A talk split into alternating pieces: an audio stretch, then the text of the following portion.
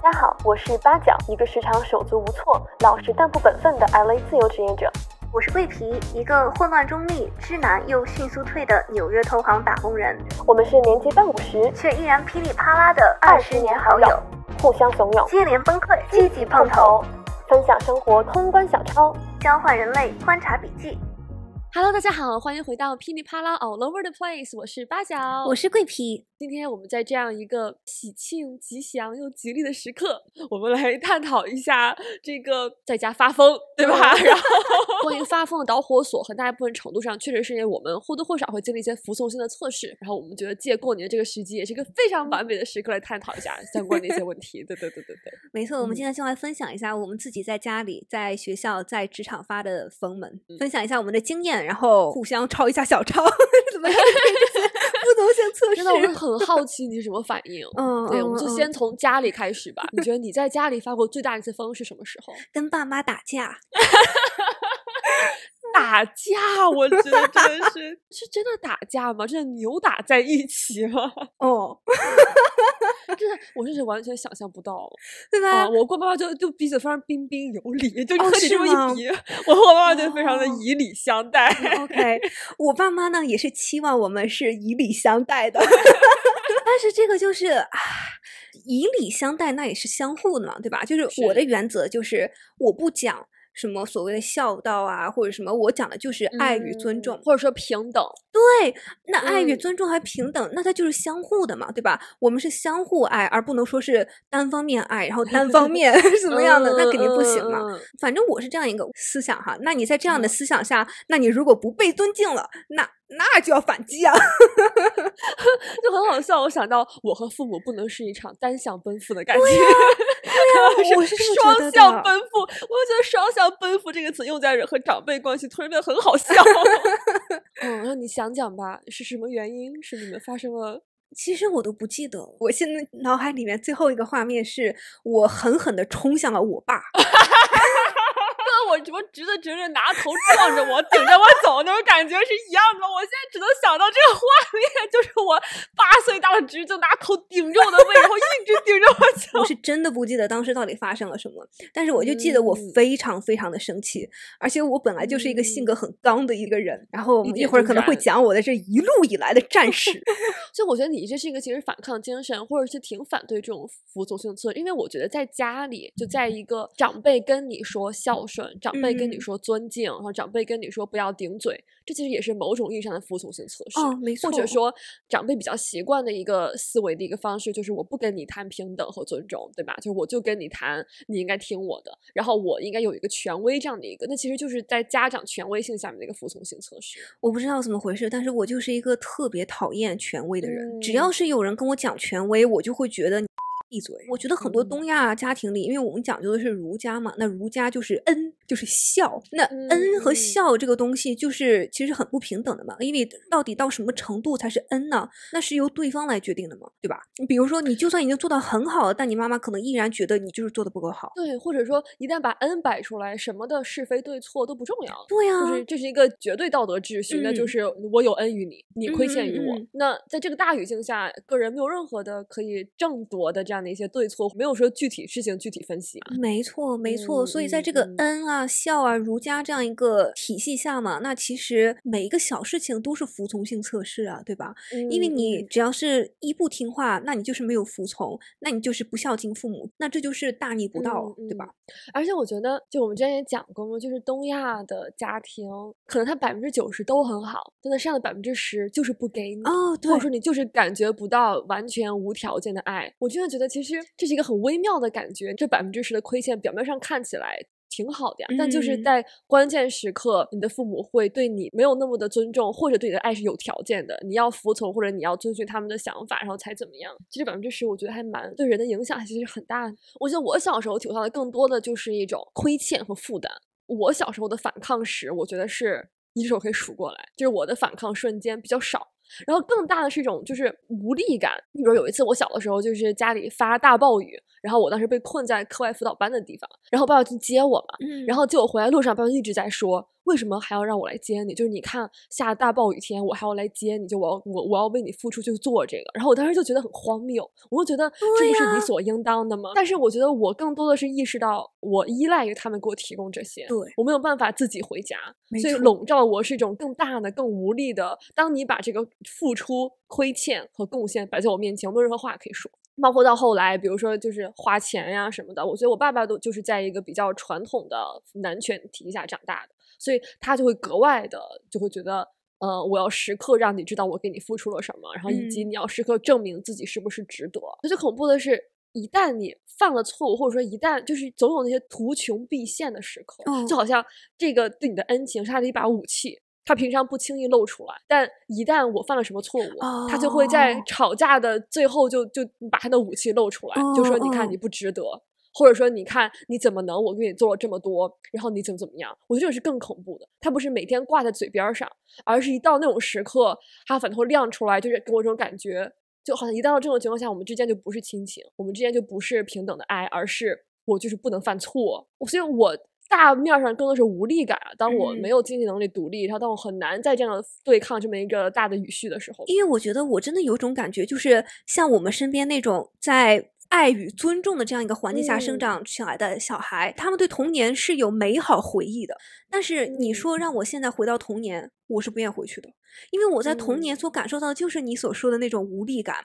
就是感觉我依靠别人，而这个别人就是我的父母，他对我有完全的掌控权，而且这些掌控权很多时候是不公平的，在我看来是不公正的。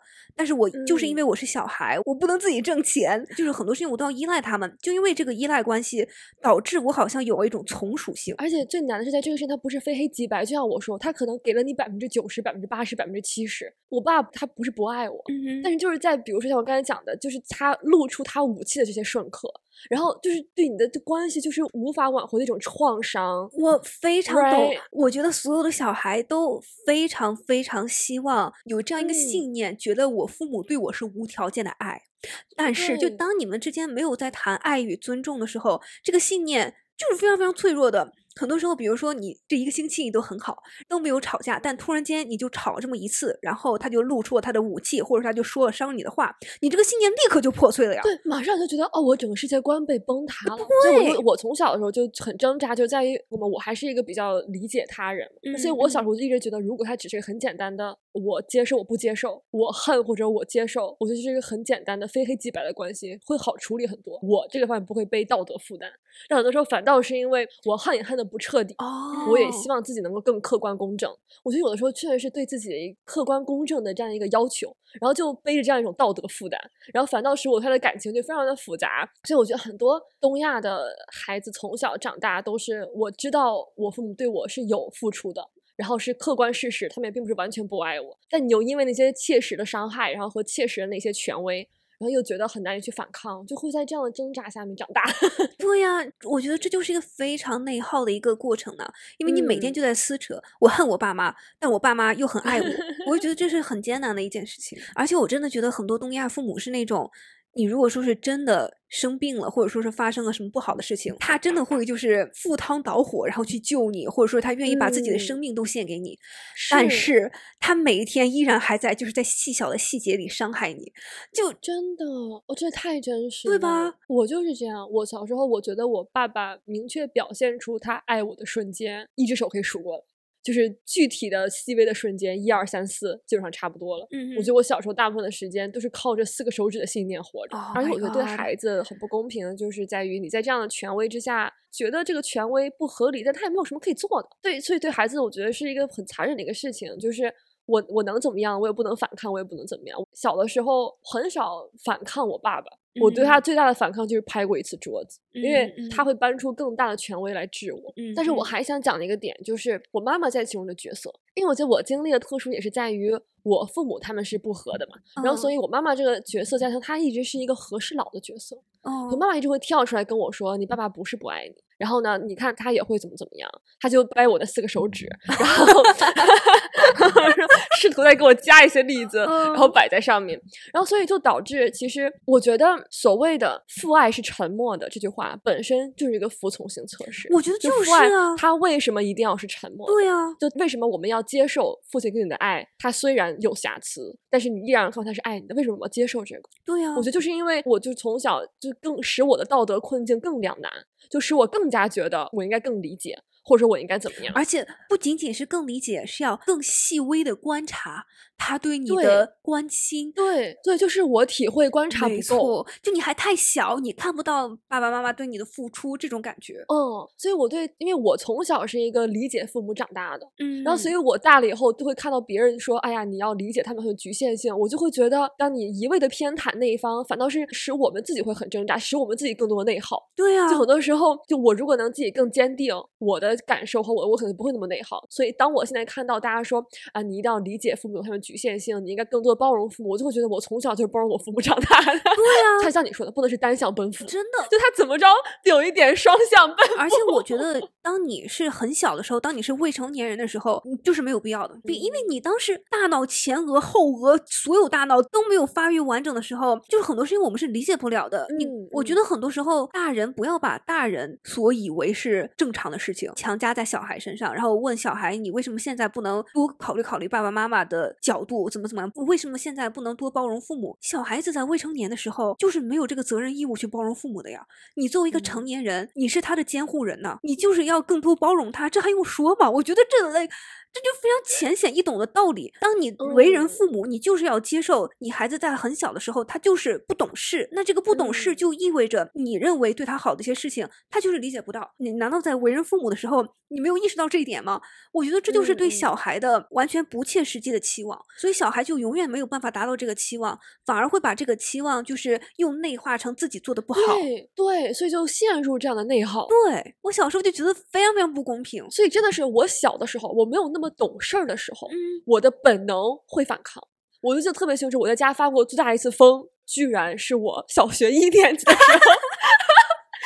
就我遥远的记忆，只能记那么几个精彩绝伦的瞬间留存在我记忆里。其中一个瞬间，你也知道，我从小嘛，我就不爱吃鸡蛋嘛，对吧？一个特别八角曾经非常著名的写过一句话，OK，这句话曾经登入了我们的循环日记。八角说：“今天早上吃了一个鸡蛋，恶心了我一整天。”所以，我小时候就对在鸡蛋这个事情上，我非常的痛苦，就是不爱吃鸡蛋。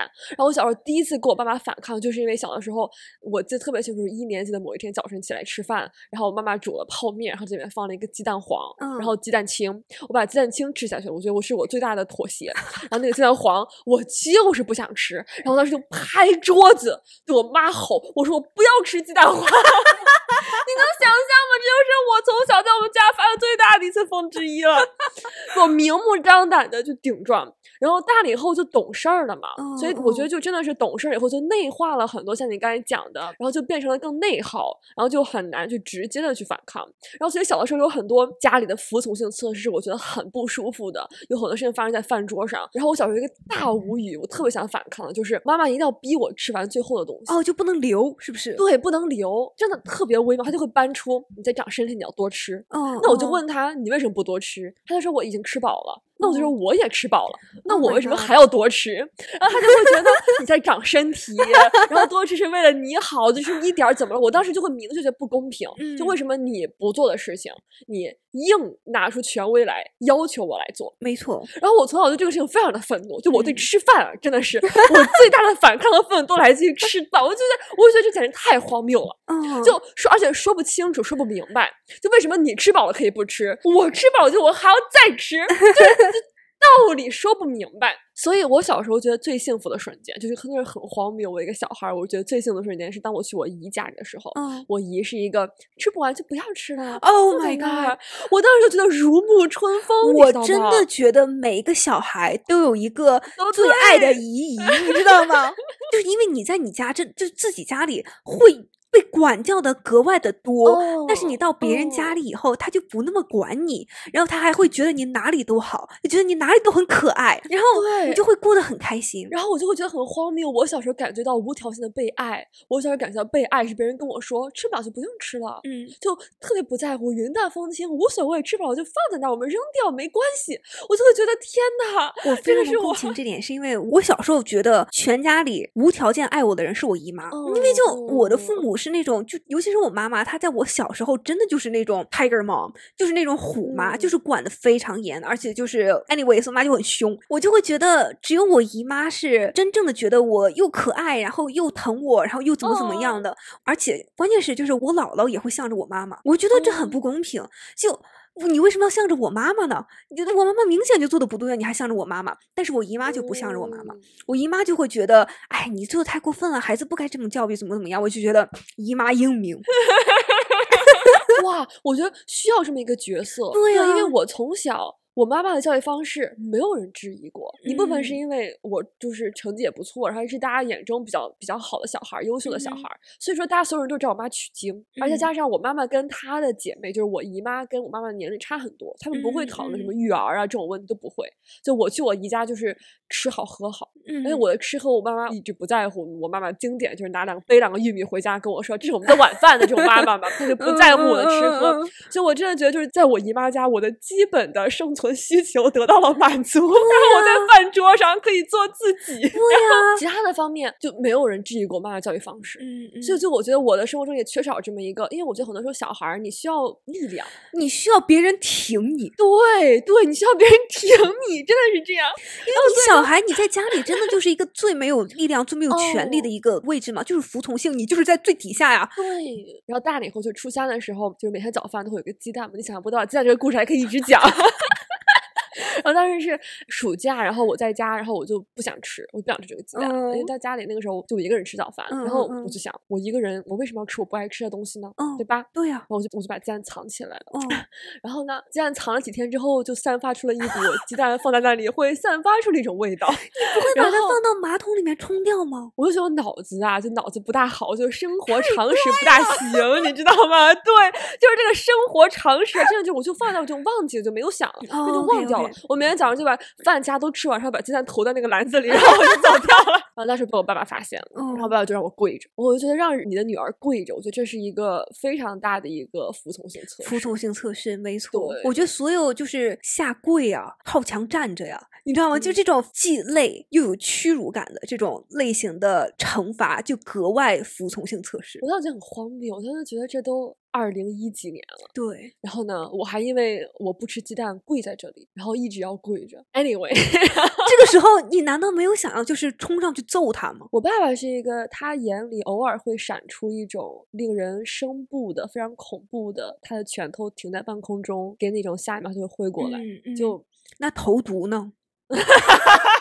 我真不瞒你讲，我觉得我小的时候，四五年级的时候，我那天晚上每天晚上都在想，就是把铅笔芯儿，铅对吧能想到的就只有这铅个中毒这个东西，放到他吃的饭里。我觉得这就是一个小孩儿在巨大的无力感面前，巨大的觉得这个事情荒谬，然后我也没有办法可以反抗。我其实今天在录之前，我是想要跟你提这个话题的。我想要提的话题是小孩儿的 homicidal ideations，、就是那种想嗯要伤害人的冲动。我觉得我小时候是有很多瞬间，我是有就是黑化的瞬间的。嗯就是小孩儿当你无力，然后在非常不公正的情况下被逼着要服从，我觉得很多小孩儿是会黑化的。对，在我的成长过程中，很明显就是在我没有那么懂事儿，小学的时候，就真的是对我爸爸有一种骨子里的一种，我觉得这个事情他不对劲，嗯，然后我嗯想做点什么来反抗他，然后就有这种投毒的想法，嗯确实是，嗯我觉得非常的真实。对吧？然后我的成长经历是我后来，我觉得我们两个从这里是同样的起点，然然后之后就走上了殊途同归。嗯，然后我最嗯后就变成了一个伤害自己。当我这个满腔的这样一种无力感，没有别的地方可以发泄，就变成那我就可以进入到自己去消解掉这些无力感。你知道我是为什么走上了 homicidal 而不是 suicidal 吗？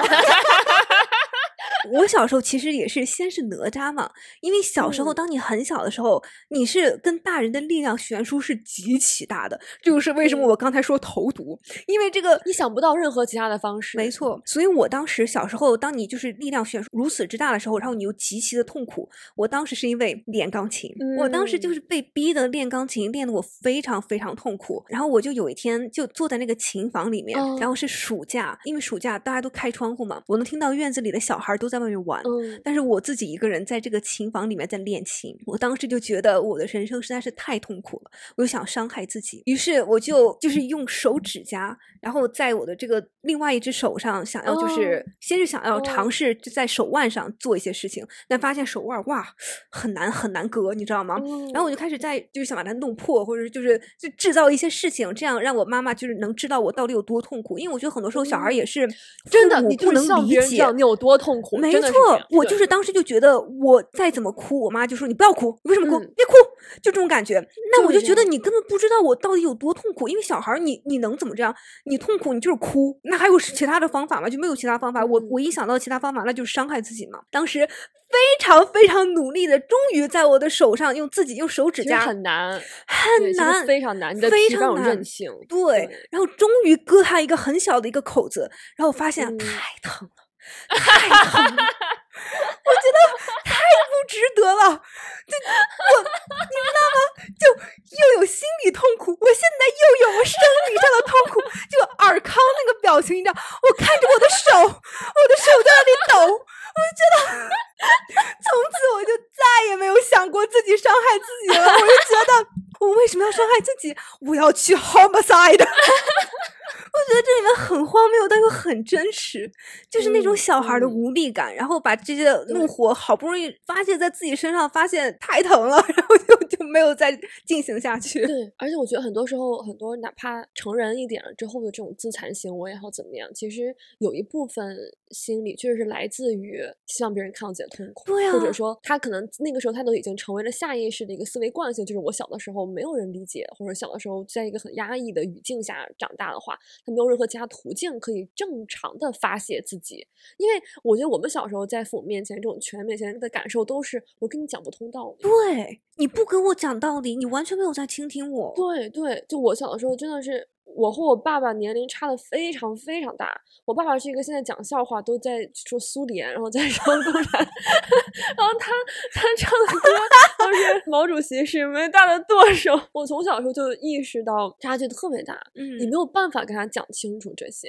然后这也是我觉得很多时候我真的觉得父母对孩子残忍的一点，也是因为我小时候就觉得，就我妈妈和我爸爸，你们生下我的时候，你们难道没有预想到我们之间沟通会面临如此大的困难吗？我觉得。我小时候会走向比较极端的，就比较自毁的念头，也是因为我怕我的暴力会使我爸爸以更大的暴力来对，所以我就会觉得那这个事情只有彻底啊，对 对对，就不是你死 就是我活，就说很悲壮。真的，我觉得小孩时候真的很多时候反抗都非常的悲壮。对，我觉得就我很惊讶，但我觉得是很好，是我们就敞开心扉聊到了，就是孩子小的时候可能会出现的这种暴力的念头，对呀，我觉得是非常真实的。这个暴力不管是后期可能内化了很多。道德规训，这个暴力更多指向自己，成为了终生的一个你要去克服的这样一个思维惯性，还是说这个暴力你指向他人，然后你非常辛苦的压抑下来？然后经过这么一个阶段，我觉得其实应该是一个蛮常见的一个思维的一个阶段。我觉得是一个很常见的，或者说是我很多时候，我觉得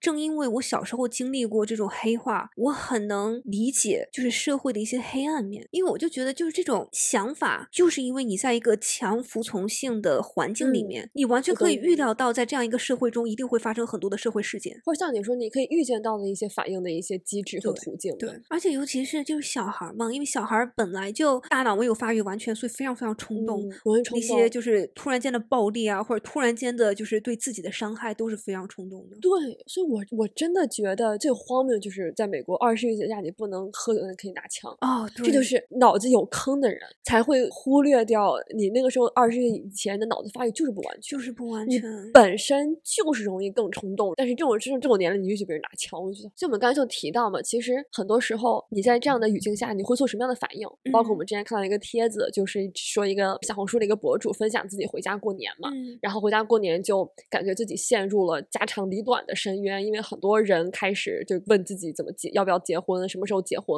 很多人开始跟自己说婚姻的好，就开始觉得自己有那么一点被动摇。嗯，然后自己又不想要被动摇，然后就可能想要逃离这么一个语境。评论就很多人说你要包容你父母呀，他们的思想就是他们的局哦限呀，然后你为什么不多去理解一下他们啊？就我第一个真的，我觉得永远想要说就是不吃他人苦，莫劝他人善，哦没就真的是 就你不经历，对方在经历的，对。因为对方只是在真诚的分享我受到这样的价值观的冲击，我觉得就有一种割裂感，或者说我觉得我不想要就是受这样的影响，我觉得这是很真实的一个反应啊，不代表我不理解、不包容，然后怎么怎么样，就就一堆人过来劝我善良。然后其次，我也觉得劝人善良，我觉得这真的是这种语境下的包容和理解。我觉得我是一个想要走出来这么一个过程，因为我觉得我从小就是太内化了，我太理解他们，所以导致我对我个人的情绪一直没有很好的正视。我一直都是首先想的是怎么能够为他们更好，怎么能够更迁就他们的情绪，然后我自己的情绪就得不到，所以我觉得这是一个对个人心理健康非常不有利的事情。所以当我在看到这样的评论，我就会觉得，对于很多人，其实他需要的不是更多的理解，他需要是更多的反抗。我觉得真的人 和人的选择不一样嘛，就很多人在被逼婚或者被催婚的时候会选择反抗，然后有些人真的会选择，比如说就不说话呀，或者说是打圆场啊。但我总是觉得就这样的话。你如果真的遇见一个输出性非常强的人，这个谈话是不会结束的。就是你只能在内嗯心期待这个谈话抓紧时间结束，但是这样的话，主动性就还在他的手里。就他想什么时候结束，他终于发泄完了，OK，他结束了。嗯，我是那嗯种，就是我不会包容父母的任何封建思想，因为我觉得这个很多时候一些封建的思想，比如说是什么时候要生孩子，什么时候要结婚，你这个事情你说出来了，你就是对对方有伤害。我就是听着不舒嗯服，你凭什么伤害我？我反而是这样的想法对，。但我可能觉得看人。我妈妈这么跟我说，我会觉得不舒服。嗯，我爸爸这么跟我说，我就会觉得，嗯，你这么想是你的想法，和我没有关系，嗯 所以我可能嗯不会受到那么强的冒犯。你因为结婚生子这种问题或者怎么样，跟你爸妈发过疯吗？发过疯哦。这你就当我今天所有的回答都是有过，OK？是怎么呢？就是一顿输出吗？没有，就是我是最近几年才就是稍微有一点被逼婚的苗头，但嗯是我立刻就在今年把它扼杀在了摇篮里。我爸嗯妈就是刚刚过去这个暑假来美国看我，就是、对吧？快讲快讲，对对对，然后我们在纽约，就是倒嗯数那个晚上了。然后我就在他们酒店里，然后我非常非常伤心，我就说妈妈，我不想让你走。然后妈妈就说，嗯嗯，看到你在这里过得挺好，我就放心了。但是妈妈还是希望你能有个男朋友就更好了，就可以来多来照顾你。然后我当时一下子就火了，因为你爸爸当时的隐含的意思，你后来你给我讲，你爸爸当时说的是，比如说你找个男的可以来帮你，对我想要找个老婆来帮我，我想要找一个传统意义上的顾家的贤妻来照顾我。我现在没有时间，没有精力去谈恋爱或者是找男朋友，而且他在我的人生优先级上就极其的低。他就根本他都上不了这个优先级。你在这里跟我说一下，要找一个人来帮我，帮我，帮我干嘛呢？帮我添麻烦吗？帮我找烦心事儿吗？我就觉得简直是太荒谬了。但是因为当时我爸爸妈妈马上就要离开的这个情绪还很高涨，所以我当时只不过嗯就是就说了几句，然后这个话就过去了。这还不是我发疯的时候，真嗯正发疯是因为等他们回去以后，然后我们又就是视频嗯嘛，然后视频的时嗯候，我妈妈。又一次提出了这样一个概念。当我在纽约的时候，我已经跟他说了，我现在不想找男朋友，我现在嗯自己过得很好。他在这个视频里再一次提出了找个男朋友挺好的，就是有一个人可以陪你啊，或者是帮助你啊，怎么怎么样的。我当时就火了，我说这个事情再一再二，他一定不能再三。我当时就嗯立刻，我不我不想说话，我就立刻挂了电话，然后立哦刻挂了电话以后，立刻退出了群。然后当天晚上，我就在朋友圈里开始发小作文，我就写给我妈看。我真的觉得你可以把这个图附上，因为我当时看到你这个发了之后，我就觉得你说的 太好了。我觉得真的就是当父母教科书，就真的是所有的话说的就特别不卑不亢有理有据我当时我觉得绝了，这个值得发表，这个值得让所有人看到，要让我学习。我真的是自抄小抄那种 Oh 感觉，我的 God 天呐。哦，小作文第一篇我是这么写的：劝女生去嗯找一个男朋友真的是莫大的羞辱，好像有一个男朋友，你所有的问题就会解决了；好像没有男朋友，你的人生就不完整。开场就立明了我的这个：没有说你没有男朋友人生就不完整，但是有一个男朋友会锦上添花，这是一个直接引用，因为我我妈当时就是这么跟我说的。然后我说，为什么锦上需要添花？到头来还是你觉得你。不够，你可以更好，永远不能接纳、尊重与爱此时此刻的你。你在这些人眼中永远都不 enough，永远都不足够。这是一种多么屈辱的感受，而这种话往往来自至亲，多讽刺！哦，我的天呐，太高了！第二天，最烦别人在我生气的时候跟我说：“不要气性这么大，要提高涵养，生气对身体不好。”这是我妈的原话。哦，然后我说这种说法一点帮助也没有，还会令人更火大。别人惹我生气了，到头来还反倒成了我的问题。我气性太大，我没有涵养，我不在意我的身体健康，搞笑了您！我被羞辱了，为什么还要有涵养？我为什么要稀罕这种涵养？为什么要求我？被羞辱方有涵养，而不是去要求羞辱我的人学学尊重。被欺负了还要提醒自己保持涵养，那要么是 PUA 中毒了，要么就是神。我从来不想要当神，我就想要当一个普普通通但敢为自己争取尊严、努力发声的人。结束。天呐，我依然觉得写的太绝了，写的太好了。我觉得这是为什么从小老师说写作文要有真情实感，你当时有真情实感，你的表达能力真的是太 因为就你在那个气性一上来的时候，你的头脑是非常清楚。对，哪里惹到我，哪里说的不对了，非常非常清楚。平常你可能过得混混糊糊的，然后不是很清楚 到底哪里就是让你生气了。这一次我这个思路非常清晰。哇，我真的觉得这个表达能力太强了，我真的当时就就逐字逐句背下来的那种感觉。我就很不能忍受，就好像别人这个话说出来了，你就得咽下去。我就讨厌这种服从性测试，你知道吗？很多时候很多人的话也是啊，阿姨就这么说说，你也不要反应这么大嘛，不要在意，不要当真，我想到是你计较一样。对对对对，我觉得这就很 backward，就是很封建糟粕，对，就是很封建糟粕。这个逻辑是不通的呀，这就是个流氓逻辑啊！我觉得很多时候这种服从性测试就是一个流氓逻辑。对，就我先冒犯你，冒犯完之后，我接着拿出长辈的身份来，嗯，我就是我就为你好，我也是为你好，然后就把一切责任撇干净。对，而且你还没有涵养，自己生气可不好啊！大过年的啊，可不能让家庭氛围不和睦啊！所以我真的觉得要向你学习的点，就真的是在于该为自己争取，就像你说的。你该表达就要表达，你表达之后，你父母也更清楚你的这个思想，然后你的底线在哪里，然后也会更对你有更多的尊重。对啊，但你像你刚才说，比如说你挂电话这种行为。我觉得真的就是，因为我小的时候看到我妈妈被我爸挂电话挂太多次，然后所以我就有一种怕我的情绪是别人的负担，反倒是在这些语境下使我不停的加强对自己道德感的学习。所以我觉得真的就是很多，我觉得东亚女孩可能都是内耗就来自于自己的道德感，自己不希望给别人带来负担，然后自己不希望自己的情绪需要别人去消化。但很多时候我的情绪别人就是需要消化，像你刚才讲的，就是可能作为父母他有这个责任消化你的情绪，我不能在我这个角。角度让他们规避一切，然后让他们怎么怎么样。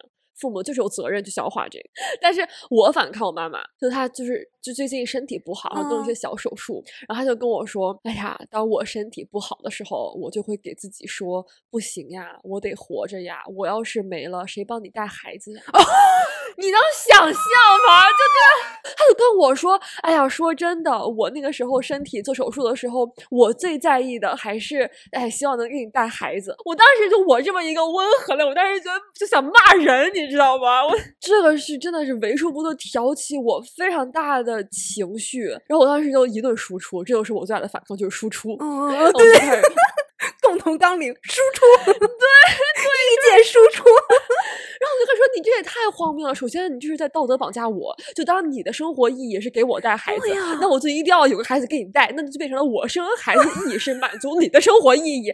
那我们这两个就被绑定在这个完全没有道理的循环里。然后你也不希望将来我的人生意义就是我给别人带孩子呀？我觉得我觉得太荒谬了。而且我觉得在侧面点我，因为他知道我现在没有想好要孩子，我已经足够客观公正的跟他说，我当下现在我不考虑生孩子，这已经非常客观了，对吧？”我真的觉得就。这种表达的方式，以及这种不顾对方的现状，然后拿出这么大的一个命题来，我就就让我觉得我怎么回啊？我没法回。对呀，我觉得感觉我们好像就不在一个世界里面一样。就对，我之前看到过一个很有争议的一个排序，我忘了是哪个综艺里是 Papi 酱，然后当时说了一个排序，什么排序？他觉得在父母眼中重要性的排序是孩子第一位，然后对孩子、长辈、自己伴侣。哦，然后他就说我们这一代可能更多的是自己第一位，然后伴侣第二位。长辈第三位，孩子，反正我不记得最后怎么排，但大概就是这样。然后就引起当时大家就在讨论这个问题嘛。所以我就真的觉得很多长辈他把孩子放在第一位，并且以此觉得是一个非常值得光荣的事情。就你看，我把自己排的这么靠后。就是以某种程度上的道德绑架，就是道德绑架，而且我觉得你自己愿意自己道德绑架，那你就自己认坑，就自己认栽啊，那还有什么说的呀？就是对，就是你一个人的游戏，你一个人愿意把孩子放在最高，你不能要求别人，你自己不顾自己，你不能要求别人不顾自己，没错。或者说是你，如果你把所有东西都压在你的孩子上，那你就是承受这个风险，你的孩子有可能就是不愿意把所有东西都压在你身上，嗯，就这么简单的问题，这还有什么可说的？你就认栽啊，很搞笑，真的。我觉得有很多就是这样的家长，尤其是女性家长，尤其是女性家长。第一集刚说出来的时候，我还有点就怀疑这是不是。太绝对了，后来我觉得没有什么绝对不绝对的，这就是事实。就是尤其是女性家长这种奉献型，again 就是奉献型，那你讲的就是恩嘛，讲的就是义嘛，对，或者说它很容易造成一种权力不对等。对啊，当你把自己的奉献就是排在第一位，可能你的本真的意愿并不是要绑架别人。但你就是明明白白造成一种权力的不对等，你就是会给对方一个道德压力。这个道德压力就是作为一个孩子无法反抗，因为事实不重要，但面对这个如此巨大的道德压力面前，或者说我们所讲的是所谓的倚老卖老啊，或者说父母就是一旦你说什么，就是你看不能这么跟长辈说话。如果放在两性关系里，你会非常容易去判别。你比如说，如果你跟你的另一半吵架，然后另一半当你语气不好，马上就说你为什么语气不好？语气不好为什么要抱怨？那你会马上就觉得我们不是在探讨这个问题，没错，语气不语气就。不是他我的问题，但是放到长辈的语境当中，就是因为事实情况就是你受长辈的给予嘛，觉得格外的会导致你没有底气去跟长辈说啊，我们在探讨的不是尊敬和语境问题，没错，语气问题，我们在探讨是另外一个问题。我真的觉得我们上一辈的长辈什么的，也不是说是愿意在这个游戏规则里面继续下去，而说是他们就是就是觉得这个游戏就是这么玩的。但是到我们这一代，很多人就觉得我们不跟你玩这个游戏了，就我们就不在这个语境下玩，就是我们玩的是完全不同的游戏，那么你就没有办法用你的规则来要求我，是这样。我觉得除了家庭以外，另外一个主战场就是学校。是的，所以你在学校里发过最大的疯是什么时候？因为我的例子实在是太多了，所以我先 先把这个先抛给你。我很好奇的，因为我一直觉得你在你就是你的班主任什么都很好，真的，我的班主任都很好。所以我在学校的服务性测试不是发疯，而是一个很屈辱性的事件，是这样的。我的下巴直接就掉下来了，什么？初中的时候，初二那个时候我是学生会主席，然后我们分管学生会的老师是一个男的。哦，我突然间想起来了，就铺垫好。然后当时我们班在去美术教室上美术课，然后呢，美术老师还没有来，还没有来，大家就都自由活动嘛，大家在那个大的美术教室里就是聊天嘛，干嘛嘛。然后碰巧那个分管学生会的老师路过六层的美术教室，或者他好像是听到声音了，然后他就走上一层楼来到这儿，看到我们大家都在那里散着，然后在聊天然后那个老师走到我面前。踢了我一脚，多荒谬！然后他就很生气，然后他就走我面前说：“怎么能这样呢？”然后就踢了我一脚，就使劲儿。他怎么就他不是那种矮矮的、浅浅的那么踢到，不是，他就是腿部做了一个往上转动，就是一个把腿从地上抬到九十度那么高那么一个动作，然后踢了我一脚。可能因为这个事情就太无厘头了，我记不得其他的细节。他踢了你。我当时是觉得更多是种不安感，不安，对，又就是屈辱和不安。OK，屈辱是来自于大庭广众之下，竟然踢，就直直的朝我走过来，然后，然后穿过很多人走到你眼前吗？嗯，不是穿过整个教室，但是我没有站在就是门口啊，我站在门靠里面一点，然后走进来找到我。然后就意思就是说，你为什么允许这个事情发生？这个事情你要负全责。我当时的屈辱感就来自于这个。动作太不合理了呀！对呀，就这种男权立威的时刻，然后也不了解情况，然后就上来就骂一句，然后但是我的不安又来自于他是分管学生会的老师嘛，然后我又觉得好像是我做错了事情，我没有把我班管好，因为我觉得班长的权利和职责也是一个你要靠摸索，对吧？你作为这个班长，就我在我看来这个事情无伤大雅呀，学生们大家就是 have fun 啊。我没有觉得这在我的职责范围之内，但是包括那个时候初中的时候，还有一次很荒谬，我们一起去去澳洲游学也是，我觉得大家就大家就玩嘛，但就因为我是学生会主席，大家会有一个期待，要我管着他们，就是我应该承担更多的责任，这个我觉得完全没有任何问题，就是我要承担更多责任，我要更多关心他，这个没有任何问题，但是你让我去人为的约束别人的行为，哦，就好像。不应该说话，要安静，要整齐统一，要就不能任何调都要一起行动。这在我看来就是侵犯了别人的个人自由。对，没错，我觉得就是在这一点上，学生和老师的感受是完全不一样的。所以我就一直抱着很矛盾，一方面我当时真实的觉得我让老师失望了，嗯，但同时我觉得这是很荒谬。然后你知道当时我就非常，我给这个老师写了一封信。当时那个是我第一次，是一股你很难以解释的一种委屈情绪，就你跟这个老师没法说，嗯，你没有办法跟他说，我觉得课上老师迟到了，前五分钟之内学生们在一起聊天，然后稍微乱一点，我就没有问题，我没有办法跟老师解释这个，但是我又要认错，我就觉得我没有办法当面跟你认错，我写了一封信，然后就希望这个事情大家能过去嘛。这个事情但当时对我来讲是个很大的事情，因为我真的没有遇到过这样的羞辱，而且是就是在全班人面前呢，我非常非常理解。我有一个非常非常相似的一件事情，是在我小学五年级。当时我们还在一个班。Anyways，小学五年级是我第一次以我个人的力量发疯，因为我和我的小伙伴们其实发过很多疯。我们当时换一个新的英语老师，我们都很讨厌他，因为他真的就是教的不怎么样。因为他教的不怎么样，所以学生就不大愿意听他的。然后有一天我们在上课的时候，他就让我们要读那个英语的课文，但是我们就不愿意读嘛，就有些就读的比较小声，或者说有些人就不大读，他就立刻火，因为他觉得他管不住我们，压不住我们，然后他说：“你们这些人都给我站起来读，什么时候读到就是好像足够大声了，你们就坐下去。”当时我就觉得，凭什么呢？因为我当时还非常清晰的记得，我当时有两个我觉得凭什么的点。第一个点是我明明在好好的读，你为什么要让我也一起站起来？就是为什么惩罚是要全班人一起站起来惩罚？这就不是一个公正的社会。公正的社会不会因为一个人而惩罚所有的人，这就是一个集权社会。哦。第二个点在于，他说什么时候读到我觉得够了，你们就坐下。那这个是一个非常主观的判断，什么时候是够呢？你要让我们站一节课吗？我当时就用这两个点，我觉得极其的不公，我就是没有站起来。然后他就走到我身边说：“桂皮，你为什么不站起来？”然后我说：“我就不站。”然后他就说：“你给我站起来！”然后我说：“我就不站。”然后他就说：“第三遍的时候，因为全班的同学都已经站起来了，我就非常非常，我忍着眼泪。”我站了起来，我的天！但是等他终于就是让我们觉得他可以了，让我们坐下去了以后，我那一节课我就没有抬头看过他，因为我那节课剩下的时间我都在写信，都在写一封给他的信。我真的就小孩子的反抗太难了，你没有什么途径，就只能写信？然后我写了信以后，一下课把那个纸我啪就撕下来，然后我就啪放在那个黑板桌上，我就把它扔到了他眼前，然后我就头也不回的走了回去，然后坐在我的位置上哭，然后所有人都过来安慰我，这是我在小学的时候第一次以个人的名义发疯。因为我就真的觉得你就是天生的，凭什么这个信念就会更重一些？我觉得真的太有意思了。因为像这种情况下，我就会默认，OK，这是老师的要求，right？或者这是大家，那我们就这么做。所以我觉得当时你和小麦，就是之前来过我们播客做客的小麦，我觉得你和小麦小时候就是精神状态走在同龄人的前面。反抗精神特别的重，真的太苦了。没有，因为我刚才我在录播客之前，我跟小麦发微信，我问他，我们想当年在合唱队怎么对待某某老师来着？然后他前线给我发回了这个汇报。OK，小麦说，我就记得当时五一说是为了比赛要假期加练，然后小麦就跑到我们学校的官网的家长留言本，用家长语气说，与孩子假期已经制定了旅游计划，突然宣布假期需要合唱队排练是不。合理的，然后我们的合唱队排练就取消了。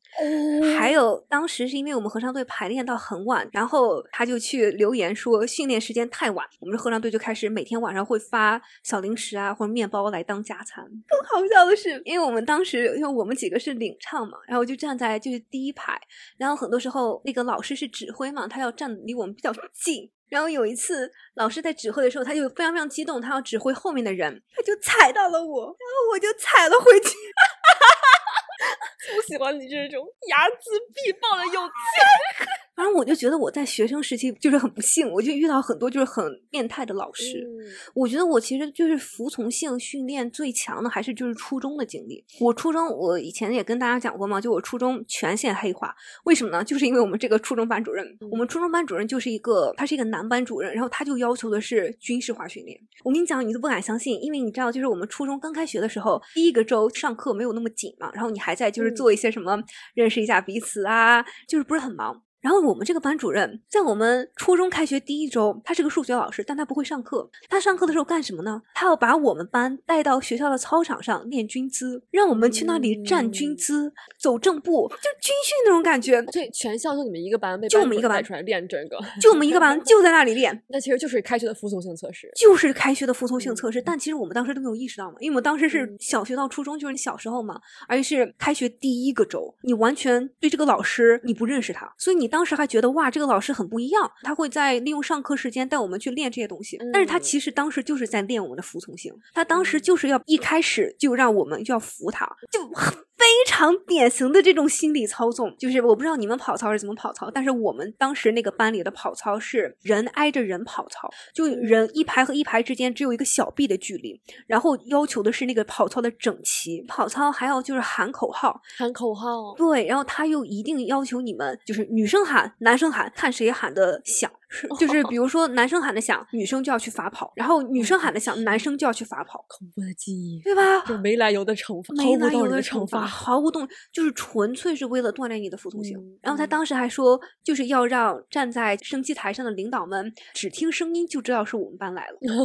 啊，这种话术，这种 P u a 的话术，太绝了，太绝了！我们班的男生其实性格都很好嘛。其实很多时候，男生性格好的特点就在于他们不是很刚，性格比较温和。但是这样在我们班主任看来就是扶不起来，不硬气，他就会体罚这些男生。比如说你这个事情做的不好，他就让你出去跑圈儿，或者是去做那种跳，或者是蛙跳，就蛙跳，对。蛙跳，蛙跳太痛苦，了，太痛苦。蛙跳是最累的体罚之一，对对。没有，但是我后来又想想啊，更痛苦的是鸭鸭子步，非常痛苦的回忆，对吧？就你在这些体罚的时候，当然我们班也有一些就是那种刺儿头、比较硬气的人，他一开始就说：“你凭什么让我在这里跳？就不愿跳。但是你如果不愿跳，他就会揍你。然后你一个男生啊，尤其小男生的那个青春期，当着全班人就把你拎到教室最前面，就是就是踹你。他又是长得还挺壮的一个男老师，就这么踹你或者扇你，所以你就能理解我当时为什么直接黑化。我就会觉得这个人他太不行了。对，我一定要反抗，我要无论如何，我要让他自惭形秽。对，我要治治到他。对对，所以我。真的觉得，就你在一个强服从性的社会下，有一个这样一个集权的存在，很多人是会黑化的。然后你像我当时因为学习好，所以他不敢惹我，还算是非常非常幸运。嗯，就是可能学习不是很好的普通女孩，那很有可能就也是会被扇的，也是会被揍啊。你知道，他就是体罚男生女生的唯一区别就是，男生他是直接上脚上手，女生她可能是就是拿着个书啊，隔着书揍你，其实也没有很大的区别。强权之下，你像我这种就是案例分析一下，智商还可以。隐藏自己比较好的人，我很有可能真的就会做出什么事情来。我是觉得我的性格里是有黑暗面的，甚至我觉得每个人的性格里都会有他的黑暗面。这个黑暗面你如果不激发，那就没问题。你一旦激发了以后，想象不到你自己能做出什么事来。尤其是你在青春期那个时候，大脑没有发育非常完全，认知也没有那么的认知非常的有限，然后你情绪又每天如此的压抑，然后你本来情绪就越来越激烈。我觉得做出任何事情来，我都能觉得是可以解释的。就是人的心理。他真的有这么一个薄弱的点，对对，太恐怖了。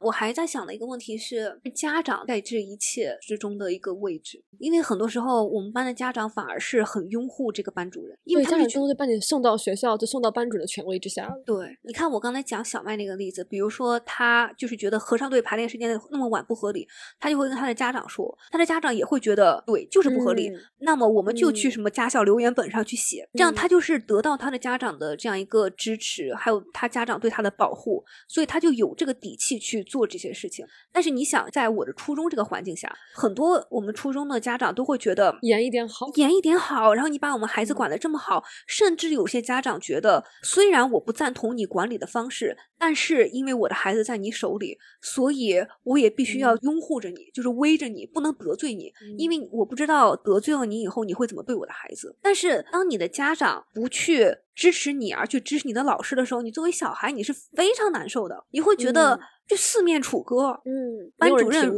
对，这班主任如此的变态，家长反而还拥护这个班主任。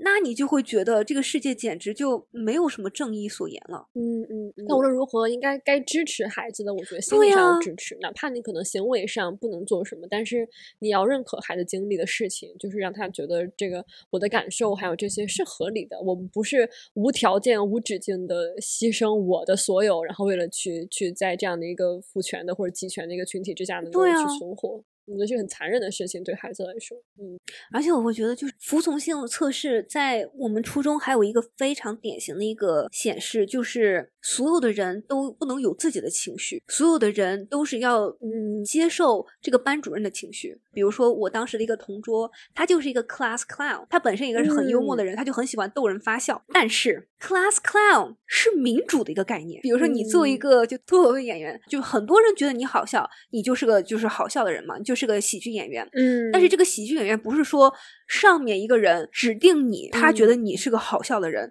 然后这个人就变成了所谓的一个喜剧演员。大家就算觉得不好笑也要笑，这种感觉，你懂我的意思吗？就是我们当时这个初中班主任就会，比如说。我的这个同桌，他就做了一些很搞笑的一些事情，大家一开始都会觉得很好笑，就觉得哇，真有意思，这个人怎么那么好玩？班主任看见了，他也觉得很好笑，于是他有些时候他就会把这个人点出来，就说来某某某，你来给大家做一个什么什么什么，然后这个人他就得做呀，他就得逗大家发笑啊，做完大家都得笑，对，然后大家还得笑，但是。很多人就会觉得，为什么是要班主任点出一个人，让他让我们笑，我们就笑？你不觉得这简直是？我就觉得这太反乌托邦，确实非常的 dystopia。我觉得就是这个缩影，就有一个绝对权利在。但我觉得，就是如果说是羞辱的话，我觉得我最受羞辱的还是在高中的时候。我觉得我为什么？我觉得我的这个 trauma 就永远停不了。我在最后一个故事，我在高中的时候。也是遇到一个非常变态的班主任，她是一个中年女性，然后她的原则就是打压。我就觉得很多时候女性的服从性测试和男性的服从性测试不太一样，男性的服从性测试很多时候就是绝对的力量，比如说像我们这个班主任。他就体罚，他就揍你，然后他觉得他能制服你。但是女性的这个服从性测试，它是一种心理上的一种操纵，你懂吗？我们这个高中班主任，他绝对不会去揍你，他甚至离你都永远都有一定距离，但是他就会用他的言语让你觉得。你不得不服从他，或者说是你让你觉得你一文不值，就这种感觉。当时我为什么会受到如此大的羞辱呢？是因为我当时竞选成功成为团组织书记嘛。然后竞选成功以后，大家都来恭喜我。但是那天竞选结果出来以后，恭喜我之后就要跑操。跑操的时候。我们这个班主任就把我叫出来，我叫出来，然后他跟我说：“听说你当选了。”我就点头。然后他说：“我知道你当选了以后，我是不赞成的。”我靠，你知道吗？他说：“我听到你当选的时候，我其实是不赞成，我不赞成你去做这个团总室书记，因为坐到那个位置上的人，就学习成绩一定要是顶尖的。然后因为我当时要准备出国，所以我就不是特别的注重我的这个成绩。你没有顶尖的成绩，你坐到那个位置上，没有人会服你的。”但是其实我当时是被就是全校投票选上去的，嗯，然后他就说，所以你以后是怎么想怎么样打算呢？我靠，你知道吗？他就睁着眼睛，就是点名就是要压我。然后我当时就说，我没有什么打算，我就想好好干。他是对吧？你就这种非常微妙又细微的这种，对啊，出于什么心理？一个老师会你选上了，会跟你说你分不了中的，你想怎么办呢？你要认识到自己的弱。然后他好像就是被我的这样一个顶回去了嘛。他有很多时候他就没说话，然后就说我可以回去了嘛？然后他就说你回去吧。然后我就回去了。因为我觉得这种时候他想要的就是一个我服软的这样一个姿态，我就是不想给他这个服软的姿态。那他如果从我这。这里得不到什么的话，我们两个就在那对站着嘛，就这就站着，我也不想去站着呀，我想要逃操啊。但是我有类似的，就说对于这个学习成绩，我觉得在学校的服从性测试，一个潜在的价值观就是谁成绩好谁厉害。我觉得我为数不多的，真的就是就是初中学生会，因为我其他同学老师都很好。那个老师到最后后来对我有意见到什么程度？就是因为我们大家都是学生会主席，选拔下一届的时候，他跟他说啊，你可以多向前任的主席学习，然后不提我，提我上任主席的名字。但是因为我当时是主席嘛，然后我就推荐了很多，或者说提拔了很多我认为很有能力的，但他们的学习成绩不好，甚至于说是那个时候大家觉得比较社会的学生，就他可能心思不在学习上，但是呢，他们的能就是处理。事情能力很强，沟通能力非常强，往往沟通能力都非常强。在我看来，就是事情就是做得好，而且责任感也很强，没有任何毛病。然后就推了那么几个人上来之后，我老师对我不是很满意。然后后来他就默默把这些人就换下去了，然后或者是怎么样，然后也让我替他们觉得很不公平，因为当时我是真的觉得他们值得被肯定。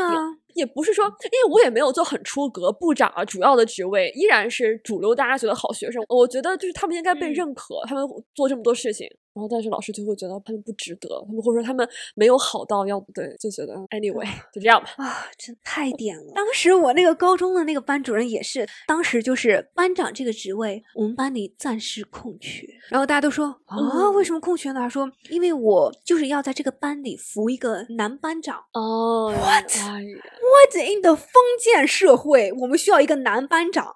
所以真的就是这种。我觉得很多老师他就是想要在集体里面有一个。个所谓的 alpha male，就有一个阿尔法男性，一个所谓的男性领导者。但是我觉得这其实就性别歧视是没有文化，是没有国界的，是全球 性的。OK，就我最近在职场里以一个旁观者的角度去看男性在这个团队里他们是如何服从的，或者他们是如何被一个所谓的 alpha 领导的。我们这个组里有一个狮子座的男的，我记得他就是那个像花蝴蝶一样，永永远要在注意力焦点的那个狮子座男生。我们我们叫。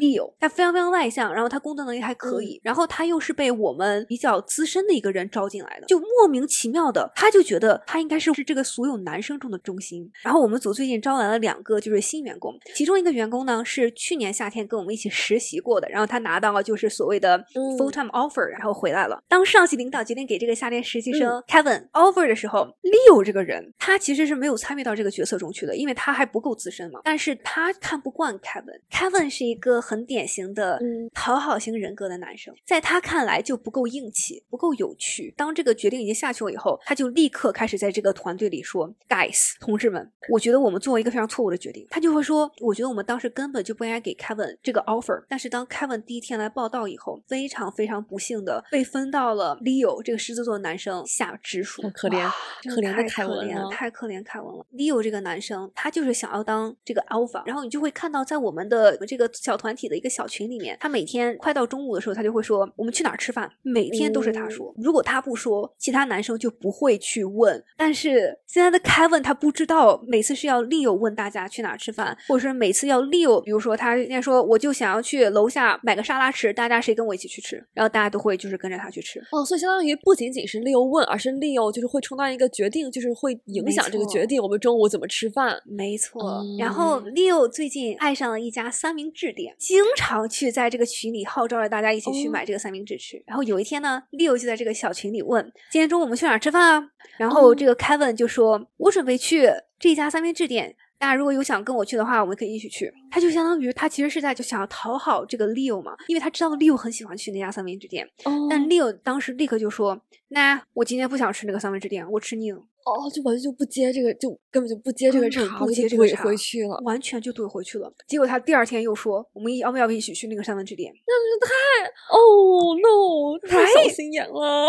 真的，我觉得就 这种男生之间的这种谁是 alpha 谁是 beta 这种感觉的，很微妙，非常的微妙。后来我就在就是网上搜，如果说你是一个男生，然后别的男生总是想要 out alpha，也就是想要就是把你压下去，你该怎么办？很有意思，就是因为我们这个组里另外一个男生，他就是那种很讨厌 Leo，他非常非常讨厌 Leo，他就觉得 Leo 你为什么总是要压着别人，你就是为什么我们总是要听你的话。然后有一次我们想要决定到底晚上大家聚餐要去去哪聚餐嘛，然后这个 Leo 就立刻说来说，Guys。我们不要去这个什么酒吧，那个酒吧太没劲了，太老套了。你们这些人一看就没有出来玩过，你们难道不知道现在周末真正的时尚弄潮儿去哪玩吗？然后这个另外这个男生立刻就会说：“哇，大家快来看，快来看，Leo 又想当我们的社交主席了。”然后大家就会说：“啊，社交主席 Leo，社交小能手 Leo。” 然后 Leo 就立刻你可以看到他的脸色就变了，他就会觉得哇，好尴尬的感觉，因为就这种人。他反而会嗯非常非常不想要让别人一眼能看出来，他就是想要当这个意见领袖。center of attention。对，再过去，很多时候霸凌也是一种服从性测试。对啊，就比如说，就职场上大家集体霸凌某一个人，然后你嗯要不要站出来，还是你怎么样？我觉得很难处理。其实很难处理，因为很复杂，对，取决于上级什么态度，然后你自己的安全感足不足，对你的各各方面的因素。有时候真的是靠，比如说有些人他就是能力他就是强，他不在乎这些事情，然后他又很有正义感，那他就会站出来。但当有一些人，比如说他就自己的工作也都岌岌可危，那我也觉得你不能要求别人就突然间站起来为别人发声，因为当他在发声的时候，他也会就是冒着被孤立、被霸凌的风险嘛，对吧？对呀、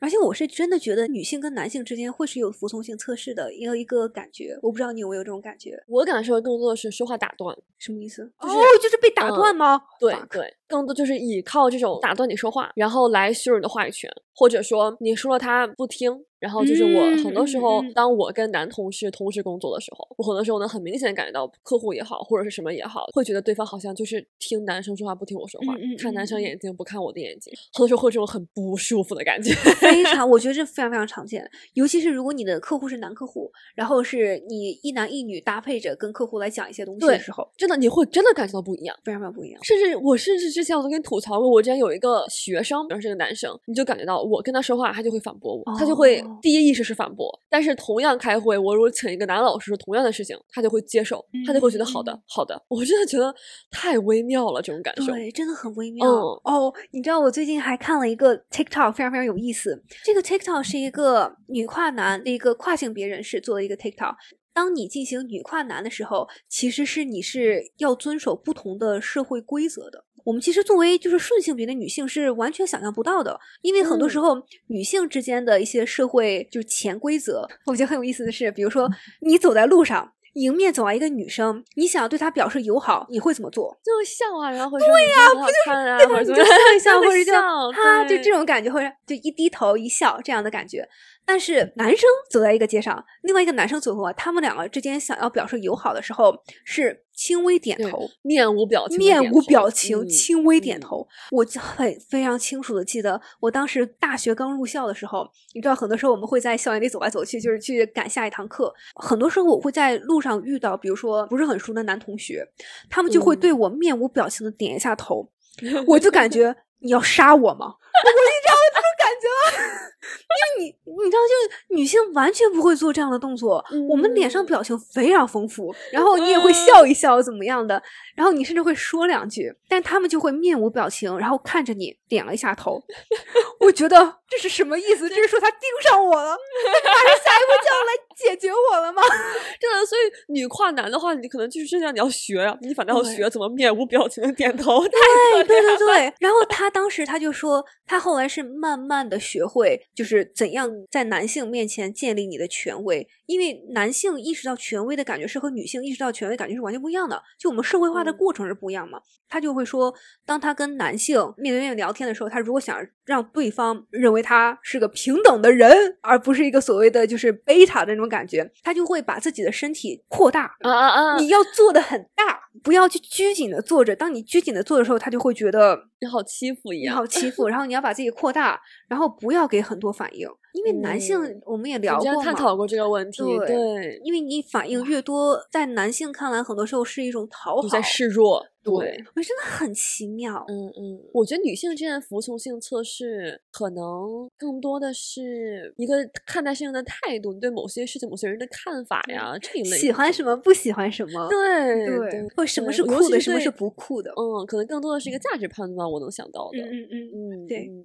OK，那我们今天就跟大家分享了一下我们发过的疯，无论是在家里、饭桌上、嗯练琴房，还有是在学校里，还有在职场里，真的发过不少疯哎。而且我真的是学习学习了怎怎么发小作文，学习了怎么怎么跟父母对吧合理的争取和沟通。希望大家也把大家小抄借我们来抄一抄。没对吧你有什么生活中发疯的高光时刻？哦，对，或者生活中爽对文女主的时刻，嗯一定要跟我们对分享一下，或者说。就算是你窝囊了，我们也想听听你的故事。大家都经历过身不由己的时刻。好的，希望大家以后都能够多多支棱起来，然后呢，彼此给予力量。也希望大家能够快快乐乐的。今天就讲到这儿了。好的，如果觉得我们本期节目还不错的话，给我们点一个赞，并且在评论区里跟我们一起讨论你的想法吧。然后把我们的播客分享给你身边的所有人吧。多给我们评论、留言、点赞、收藏。谢谢大家收听，谢谢大家，下期再见，下期再见，拜拜。